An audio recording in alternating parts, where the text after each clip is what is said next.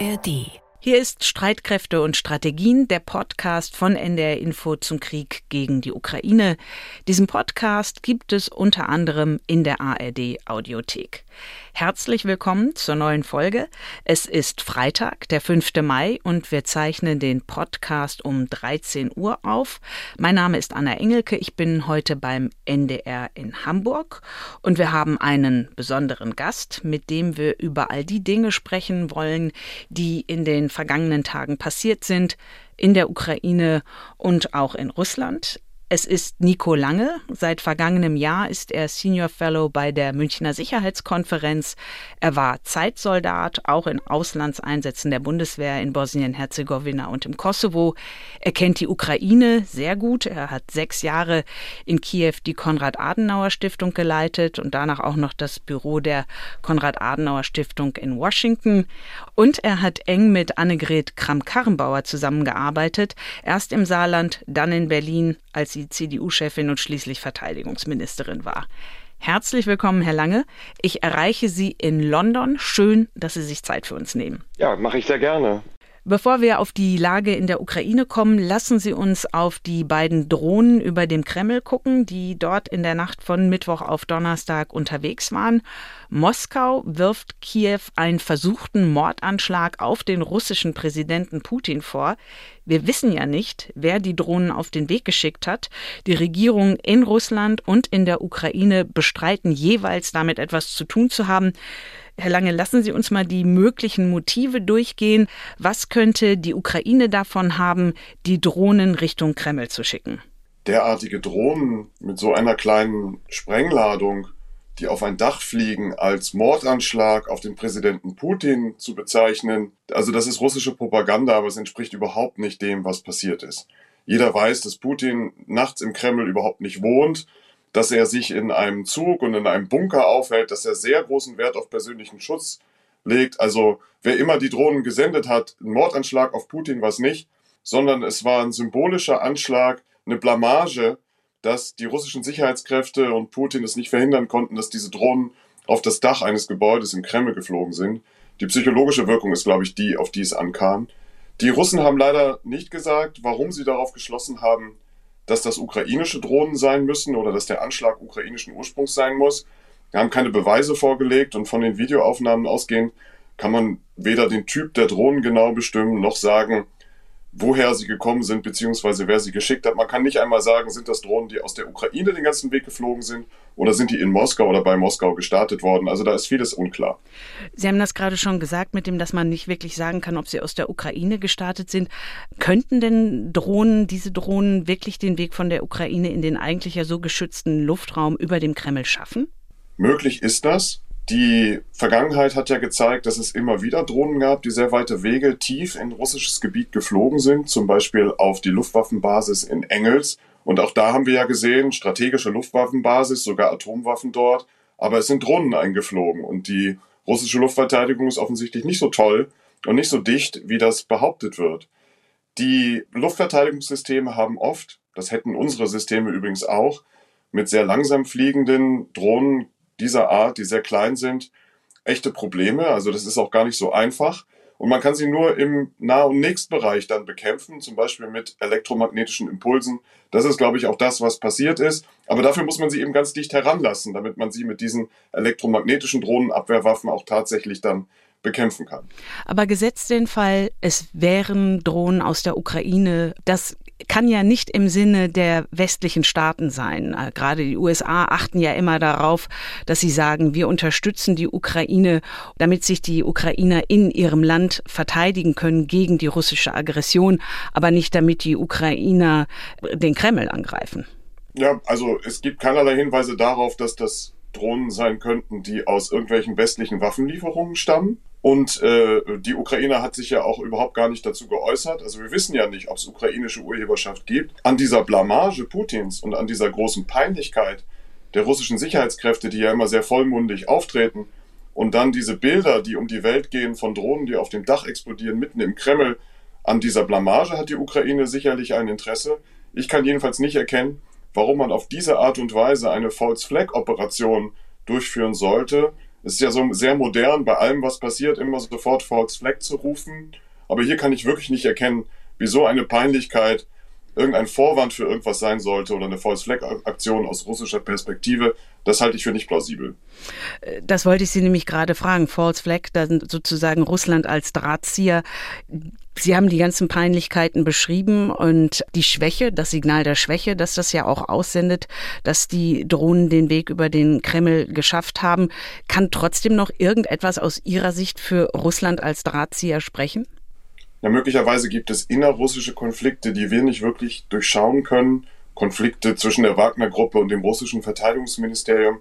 Vielleicht gibt es andere Kräfte in Russland, die genau diese Peinlichkeit vor der großen Parade am 9. Mai wollten für Putin und die Sicherheitskräfte.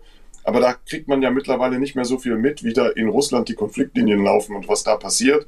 Das kann ich auf jeden Fall nicht ausschließen dass es ein Vorwand Russlands ist, so eine Aktion selbst zu inszenieren, um dann irgendwas zu tun oder weiter zu eskalieren.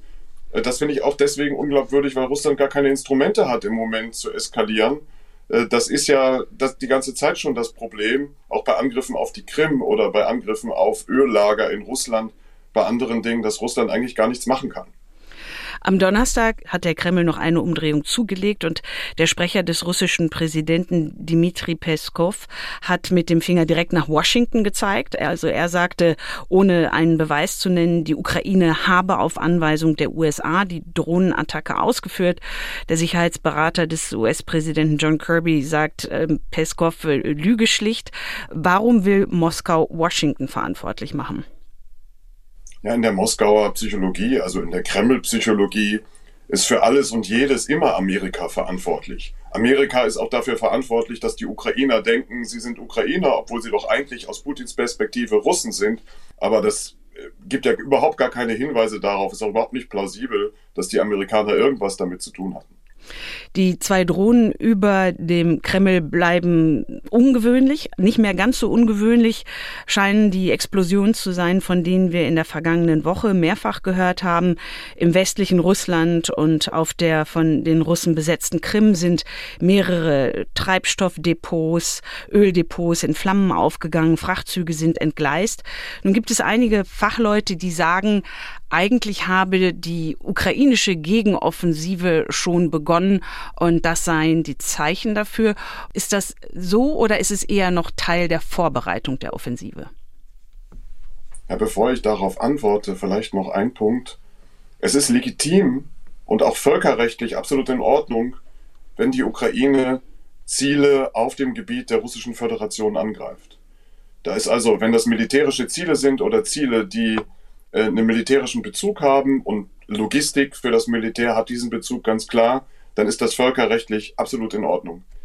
Es gibt einige Partner der Ukraine, die die Ukraine darum gebeten haben, mit unseren Waffensystemen russisches Staatsgebiet nicht anzugreifen. Das ist dann eine Sache zwischen diesen Staaten und der Ukraine. Aber grundsätzlich ist überhaupt kein völkerrechtliches Problem da, wenn die Ukraine im Zuge ihrer Verteidigung auch auf russischem Gebiet Angriffe durchführt.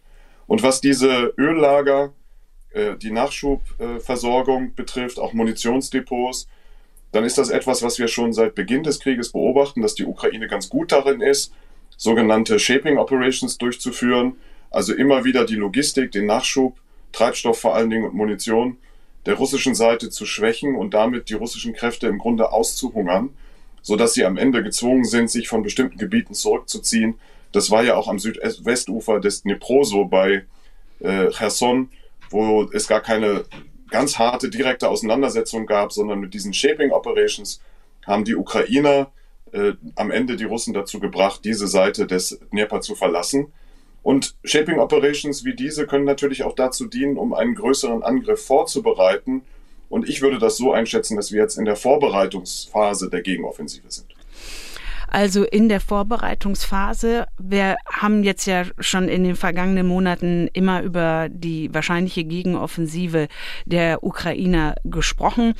Ich würde gerne mit Ihnen einmal über diesen Begriff der Offensive sprechen, weil wir ja alte Bilder im Kopf haben aus den Zeiten vom Zweiten Weltkrieg. Also eine große Offensive, Panzerschlachten wie im Zweiten Weltkrieg. Jetzt ist ja diese Front, um die es geht, äh, zwischen Ukraine und Russland, ist ja mehr als 1000 Kilometer lang. Wie sollten wir uns heute eine Offensive im Jahr 2023 vorstellen? Ja, zunächst mal mit einer Phase der Vorbereitung, die wir gerade beschrieben haben, wo Logistik, Führungs- und Kommunikationseinrichtungen angegriffen werden. Das kann auch eine ganze Weile anhalten. Und mit einer Phase der Unsicherheit und der Täuschungsmanöver. Also wir werden, glaube ich, in den nächsten Tagen und Wochen immer wieder Meldungen bekommen, die Offensive hätte begonnen oder es gäbe jetzt einen Brückenkopf hier oder einen Angriff dort. Und diese Täuschungsmanöver sind ja durchaus beabsichtigt, weil es ganz schwierig ist, nach so einer langen Zeit, in der die Front an dieser Länge äh, so stabil gewesen ist, jetzt einen Moment der Überraschung zu generieren. Und das Wichtigste wird, glaube ich, sein, Überraschung zu generieren, Dinge zu tun, an, vielleicht an Orten, äh, an denen die Russen damit nicht unbedingt rechnen. Und das könnten ja auch durchaus aufeinanderfolgende mehrere Angriffe sein. Das könnte in Phasen ablaufen. Also Sie haben recht, diese große eine Panzerschlacht, die jetzt alles entscheidet, das ist nicht das, was wir sehen werden. Das heißt aber auch, eine ukrainische Gegenoffensive kann lange dauern. Also diese Vorstellung, jetzt haben die noch einen Versuch und dann ist das in Kürze vorbei. Von der Vorstellung sollte man sich trennen. Das kann ja in Phasen hintereinander ablaufen. Das kann bis ins Jahr 2024 hinein jetzt eine Gegenoffensive der Ukraine geben. Also wir sollten uns da aus unserer Perspektive auf eine lange und systematische Unterstützung einstellen. Ist auf jeden Fall besser, als zu hoffen, jetzt passiert da noch eine Sache und dann ist der Krieg vorbei. Aber das ist ja etwas, was ja genau die Russen möchten. Sie möchten ja die Angriffe der Ukrainer über eine längere Zeit ziehen und auch versuchen, sie so mürbe zu machen und vor allen Dingen auch die westlichen Partner, die westlichen Unterstützer mürbe zu machen. Je länger es dauert, desto unwilliger könnten die westlichen Staaten sein, weiter die ukrainischen Kräfte zu unterstützen. Sie haben gesagt, es kann noch bis ins nächste Jahr gehen. Aber haben die Ukrainer tatsächlich so viel Zeit, wenn man auf die Geduld bei uns im Westen schaut? Na, der Kern wird ja zunächst einmal sein, dass die Ukrainer die Initiative gewinnen.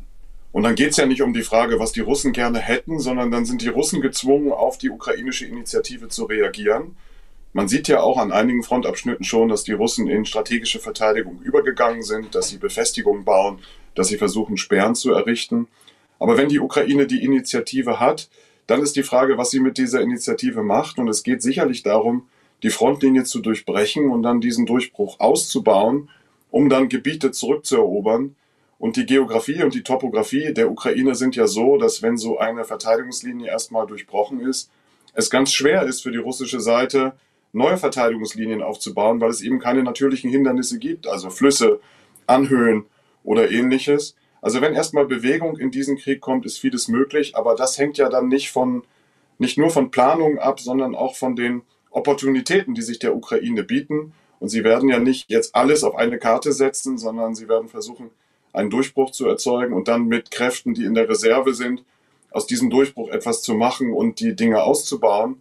Wir haben gesehen, die Gegenoffensive bei Herson hat von August bis November gedauert, um dieses Gebiet zu befreien. Und es kann eben sein, dass das lange dauert, Gebiete weiter zu befreien. Also da sollte man nicht darauf hoffen, dass das eine ganz schnelle Operation ist. Aber nochmal mit dem Thema Geduld und der Westen. Wir wissen, in den USA äh, hat der Wahlkampf begonnen. Es ist im nächsten Jahr steht die Präsidentschaftswahl an. Es ist mit der Geduld im Westen jetzt schon bemerkenswert, wenn man sich anschaut, ne, dass, äh, wie, wie lange der Westen die Ukraine unterstützt. Aber bis ins nächste Jahr rein, glauben Sie wirklich, dass der, die westlichen Staaten so viel Unterstützung und so lange Unterstützung aufbringen? Die westlichen Staaten sollten ja mittlerweile gelernt haben, dass nicht die politischen Diskussionen bei uns die militärische Realität in der Ukraine bestimmen. Also wir können ja hier diskutieren und beschließen, was wir wollen. Dadurch ändert sich die Lage da aber nicht, sondern die politische Realität bei uns wird auch durch die Ereignisse an der Frontlinie in der Ukraine bestimmt. Und die Ukrainer haben ja auch die Erfahrung gemacht, dass alle Lieferungen und alle Unterstützungen, die ausgeschlossen worden sind, am Ende dann doch Grundlage der Entwicklung in der Ukraine dann doch positiv entschieden worden sind. Wichtig ist nur, dass man jetzt nicht die Hoffnung hat, oh, wir müssen nichts mehr tun, wir müssen jetzt nur noch zugucken, äh, was passiert und dann kommt die Ukraine irgendwie an einen bestimmten Punkt und dann gibt es Verhandlungen, sondern dass wir während der laufenden Gegenoffensive systematische und langfristige Unterstützung weiter organisieren. Da geht es ja jetzt vor allen Dingen auch um industrielle Fragen. Ich kann mir in keiner Weise vorstellen, bin ich mir auch ganz sicher, dass das nicht so kommen wird, dass wenn Russland auch weiter ukrainische Städte angreift, die Zivilbevölkerung terrorisiert, dass wir dann ab einem bestimmten Zeitpunkt sagen würden, so, aber jetzt ist das Jahr 2023 vorbei, jetzt gucken wir woanders hin und jetzt machen wir was anderes. Die Wahrheit ist doch, wir müssen unser Verhalten den militärischen Gegebenheiten und der, der militärischen Entwicklung in der Ukraine anpassen. Lassen Sie uns noch mal auf die militärischen Begebenheiten schauen. Sie hatten das schon erwähnt, wie äh, die russischen Streitkräfte angefangen haben, sich einzugraben und sich auf die äh, Gegenoffensive der ukrainischen Soldaten vorzubereiten. Im, im Netz, in, in Zeitungen wie in der Washington Post sind immer wieder Luftaufnahmen neuer russischer Befestigungen zu sehen, mehrere Schützengräben, Minenfelder, drei Verteidigungslinien hintereinander. Das sieht alles recht beeindruckend aus, äh, zum Beispiel rund um Saporischia oder auch auf der Krim. Wie viel besser vorbereitet ist Russland in diesem Frühjahr im Vergleich zum vergangenen Jahr, auch zu, im Vergleich zu der Offensive im vergangenen Jahr? Es ist eine Tragik dieses Krieges, dass es für die Ukraine im vergangenen Herbst, im September, im Oktober leichter gewesen wäre, Gebiete zurückzuerobern, dass aber wir als die Partner der Ukraine zu diesem Zeitpunkt die Schützenpanzer und die Kampfpanzer noch nicht geliefert hatten. Also da ist eine Chance auf eine erfolgreiche Rückeroberung von Gebieten ganz sicher vertan worden. Und jetzt ist es schwieriger, weil Russland Zeit hatte, sich mit diesen Befestigungen vorzubereiten. In der Militärgeschichte gibt es viele Beispiele für äh, Befestigungslinien und angeblich äh, unüberwindbare Hindernisse. Soweit ich das beurteilen kann, sind alle von diesen Befestigungslinien durchbrochen worden und überwunden worden. Also darf man jetzt auch nicht den Eindruck haben, nur weil die Russen da jetzt ein paar Panzersperren aufgebaut haben, kann man da nichts tun.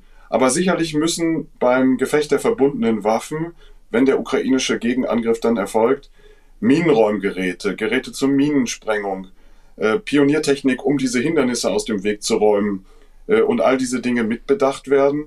Und die Frage ist ja, wie kommt man sozusagen mit schneller Bewegung voran gegen einen Gegner, der sehr stark ist mit der Artillerie, da sind ja die Schützenpanzer und die geschützten Mannschaftstransporter sind ja vielleicht sogar dann noch wichtiger als die Kampfpanzer für die Ukraine. Aber ich kann mir vorstellen, dass diese Hindernisse, die man auf den Satellitenaufnahmen sieht, eine Schwierigkeit sind, aber keine unüberwindbaren Hindernisse. Wie sehen Sie es denn? Sind die ukrainischen Truppen gut gerüstet für die mögliche Offensive, wenn auch zu spät äh, von Ihren Worten her, dass Panzer, die Panzer aus dem Westen hätten früher kommen können, aber sind sie jetzt gut ausgerüstet? Die Ausrüstung ist natürlich jetzt eine gute Ausrüstung da, wo westliche Schützenpanzer, Kampfpanzer eingegliedert worden sind in die ukrainischen Streitkräfte. Das ist alles mit gewissen Schwierigkeiten verbunden, wenn das sehr viele unterschiedliche Typen sind. Die logistische Unterstützung ist sehr, sehr schwierig, sowieso bewundernswert, wie die Ukrainer die Logistik für diese vielen unterschiedlichen Systeme bewältigen, schon in der gesamten Zeit dieses Krieges. Also was die Ausrüstung angeht, gibt es jetzt sicher einige zumindest äh, Einheiten der Ukraine, die sehr stark ausgerüstet sind. Die Ausbildungszeit war nicht besonders lang. Jetzt können, sind die Ukrainer sehr, sehr begabt, äh, sind intelligente Soldaten, die sehr viel Erfahrung haben mit unterschiedlichen Systemen. Die werden auch diese Systeme gut bedienen können. Aber die Frage ist das Zusammenwirken, also das Gefecht der verbundenen Waffen, wo man sehr viele Dinge beachten muss und wo man auch sehr gut eingeübt sein muss. Und das könnte aber den entscheidenden Unterschied machen. Also ich habe den Eindruck, die Ukraine ist ganz gut aufgestellt und hat gute Chancen, jetzt auch Ergebnisse zu erreichen mit dieser Offensive. Auf der ukrainischen Seite gibt es natürlich einen ganz großen Unterschied zur russischen Seite. Die Ukraine muss immer sehr darauf bedacht sein, ihre Verluste zu minimieren. Russland wirft ja die Menschen an die Front wie Menschenmaterial. Und auch deswegen würde ich eher dazu raten, dass wir alle davon ausgehen, dass das eher langsam vorangeht und dass wir jetzt da keine großen Aktionen sehen, wo man sozusagen mit, mit, mit unter Kampfgeschrei sich einfach an die Front stürzt. Da muss man die Verluste minimieren und muss langsam und systematisch vorgehen. In dem Zusammenhang gerade mit den ähm, Panzern, Kampfpanzern und Schützenpanzern auch aus Deutschland, auch von der Bundeswehr. Sie haben ja selbst im Verteidigungsministerium gearbeitet und kennen das Haus gut. Wie sehr setzt es der Bundeswehr zu, dass sie die Ukraine mit diesem ganzen Material und auch mit Munition unterstützt? Ich glaube zunächst einmal, dass es viele gibt in der Bundeswehr, die das richtig finden, die Ukraine zu unterstützen und die auch mit sehr viel Herzblut zum Beispiel die Ausbildung der Ukrainer betreiben und da auch sehr gute Erfahrungen gemacht haben und das auch für sinnvoll halten. Und gleichzeitig ist auch richtig, wenn Technik aus dem Bestand der Bundeswehr abgegeben wird, dann steht sie für eigene Ausbildung und Übung nicht zur Verfügung. Und da müssen die Wege der Nachbeschaffung einfach schneller sein. Und es muss schneller dann auch wieder äh, Gerät und Munition in die Bundeswehr kommen. Deswegen sind ja jetzt zu Recht diese industriellen Fragen sehr intensiv angesprochen worden, weil letztlich das bedeutet, die Produktionskapazitäten müssen ausgeweitet werden, damit man für die Bundeswehr, auch für die Ukraine viel schneller nachproduzieren kann und die Dinge viel schneller zur Verfügung stellen kann. Aber für die Einsatzbereitschaft der Bundeswehr ist es ganz sicher eine Herausforderung, dass jetzt vieles nicht vorhanden ist und dass man viele Dinge derzeit nicht ausbilden und üben kann. Heißt ja auch aus der Bundeswehr, das ist jetzt das, was wir an die Ukraine liefern könnten. Und ansonsten wird es wirklich sehr, sehr kritisch. Wenn wir jetzt wieder auf die Ukraine schauen und auf die anstehende Offensive, welche Waffen und welche andere Ausrüstung aus Ihrer Sicht sind noch nötig für eine erfolgreiche Offensive der ukrainischen Streitkräfte? Die politischen Überlegungen muss man ja immer wieder neu anstellen. Das ist eine Abwägung weil es klar ist, dass die Einsatzbereitschaft der Bundeswehr geringer wird, wenn man äh, Technik, Ausrüstung, Munition an die Ukraine abgibt. Andererseits ist die russische Armee gerade in der Ukraine gebunden. Es gibt keine zusätzliche russische Armee, die plötzlich auftauchen könnte und uns bedrohen könnte. Und wenn Staaten wie Dänemark zum Beispiel entschieden haben, ihre gesamte Panzerartillerie der Ukraine zur Verfügung zu stellen, dann kann ich mir vorstellen, dass auch bei uns solche Diskussionen noch ausgeweitet werden könnten. Also ich tue mich schwer damit zu sagen, so, das ist jetzt noch geliefert und dann ist aber Schluss. Wir haben ein Interesse daran, dass der russische Angriffskrieg nicht erfolgreich ist und da muss politisch eben immer wieder die Abwägung getroffen werden, wo ist es sinnvoller, dass die Ausrüstung, Munition, die Technik eingesetzt wird. Und andere haben das ja auch so entschieden, dass es eben sinnvoller ist, das der Ukraine zu geben, auch wenn man dafür bei der eigenen Einsatzbereitschaft zunächst einmal Einbußen in Kauf nehmen muss. Politisch ist das eine und militärisch das andere. Was ist denn militärisch aus Ihrer Sicht nötig? Langstreckenraketen, tatsächlich Flugzeuge, Kampfjets westlicher Bauart? Für die militärische Lage in der Ukraine, wie sie zurzeit zu beobachten ist, ist ein entscheidender Faktor, dass die Ukraine Waffen bekommt mit höheren Reichweiten. Russland hat sich auf Reichweiten der jetzigen Waffensysteme bis hin zum HIMARS eingestellt und hält viele wichtige logistische Einrichtungen, Führungs- und Kommunikationseinrichtungen direkt außerhalb dieser Reichweiten. Und was die Flugzeuge betrifft, ist es so, dass es noch einige Flugzeuge der ukrainischen Luftwaffe gibt, die fliegen. Die fliegen allerdings in sehr niedrigen Höhen. Und wenn die ihre Waffensysteme zur Wirkung bringen wollen, um die eigenen Truppen am Boden zu unterstützen, dann müssen sie mindestens in mittleren Höhen fliegen. Und um den Luftraum so zu erweitern oder die, die Spielräume im Luftraum so zu erweitern, ist es sinnvoll, wenn die Ukraine Multirole-Kampfflugzeuge bekommen würde. Da redet man am ehesten über die F-16. Da spricht man aus meiner Sicht gar nicht über Flugzeuge, die zum Beispiel Deutschland überhaupt hat. Aber die F-16 könnte helfen, um dann, wenn die Gegenoffensive in Schwung gekommen ist, den eigenen ukrainischen Truppen äh, Unterstützung zu geben am Boden. Und da muss man auch gar keine Angst haben, dass mit diesen F-16 dann Russland angegriffen äh, werden würde. Aber für die Luftunterstützung, für die eigenen Truppen in der Ukraine bei der Befreiung der Gebiete wären diese Flugzeuge sehr sinnvoll. Die Unterstützung aus dem Westen für die Ukraine mit Waffensystemen ist ja auch offenbar immer eine Abwägung. Das sieht man bei den Einlassungen des US-amerikanischen Präsidenten Joe Biden, wenn es um Langstreckenraketen, um Raketen geht, dass dort immer die Sorge ist, den russischen Präsidenten nicht zu sehr zu provozieren, nicht zu eskalieren. Können Sie das nachvollziehen? Ich kann zumindest sagen, aus der empirischen Erfahrung, der letzten 15 Monate, dass keine dieser befürchteten Eskalationen eingetreten ist. Und es war ja oft davon die Rede, also wenn die Krim angegriffen wird, dann passiert sonst was. Die Krim ist mehrfach angegriffen worden und auch sehr empfindlich. Zuletzt ein Tanklager in Sevastopol, aber vorher auch schon äh, Luftwaffenbasen, der, die die Russen genutzt haben, äh, an mehreren Orten auf der Krim. Und es ist nicht irgendeine Art von völlig unbegrenzter Eskalation passiert. Eigentlich ist nur passiert, dass Russland seine U-Boote aus dem Schwarzen Meer abgezogen hat und auch bei den Schiffen zum Beispiel die Schiffe jetzt sehr weit von der Küste entfernt hält. Also ich kann das nicht erkennen, dass es da diese Eskalationen geben würde. Hatten wir in den letzten 15 Monaten gesehen. Ich finde, aus diesen 15 Monaten müssen wir lernen und dürfen uns nicht immer selbst abschrecken damit, dass dieses oder jenes nicht gemacht werden dürfte, weil wir erkannt haben in diesen 15 Monaten, dass Russland nicht weiter eskalieren kann und dass es gar keine Instrumente gibt, mit denen diese Eskalation erfolgen könnte.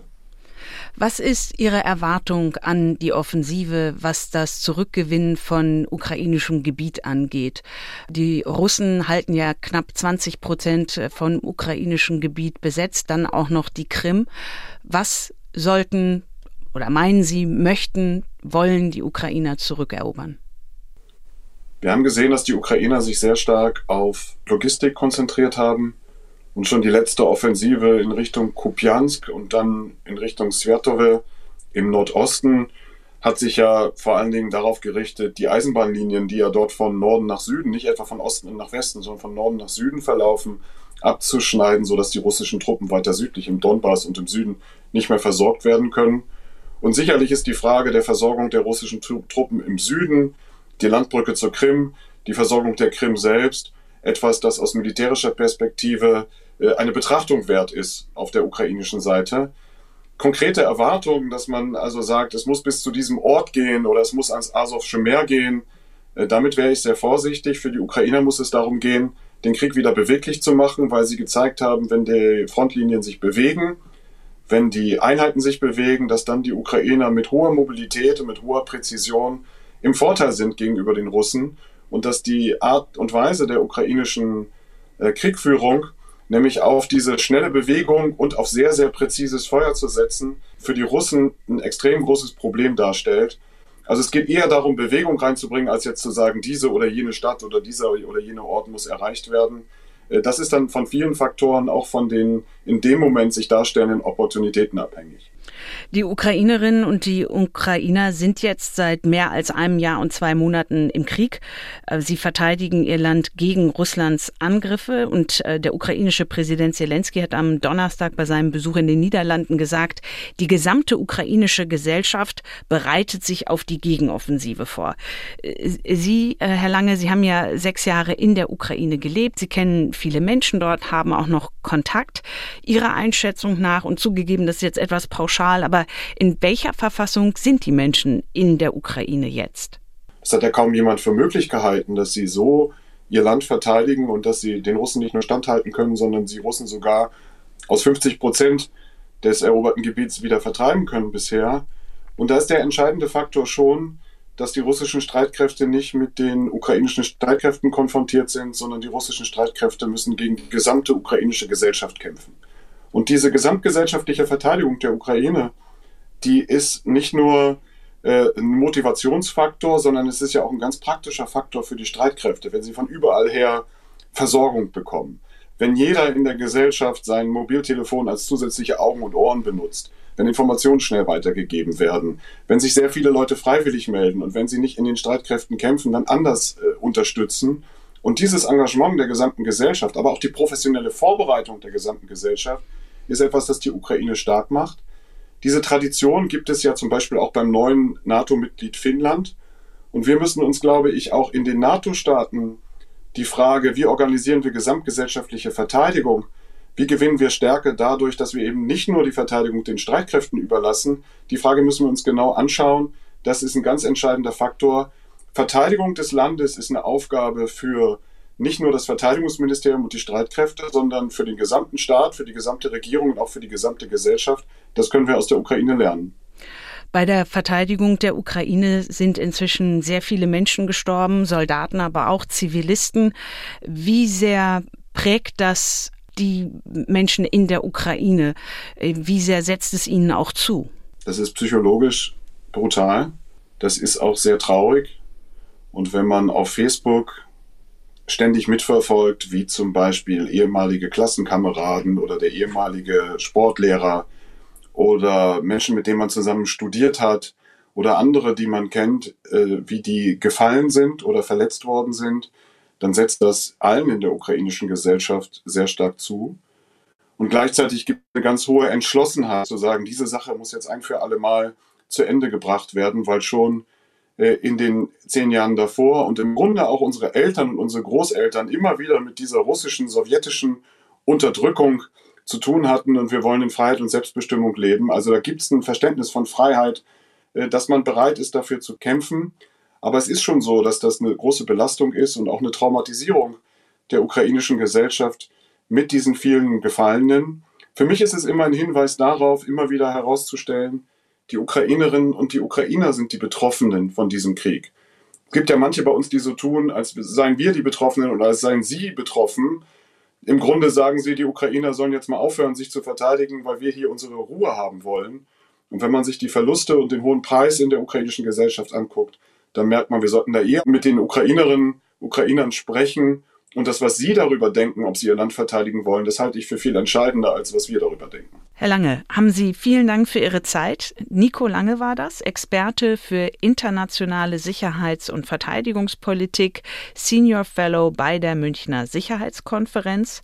Und den Link zu der Studie, die Nico Lange gemacht hat, How to Beat Russia, und von der er ja auch gerade erzählt hat, diesen Link stellen wir in die Show Notes und auf unsere Seite.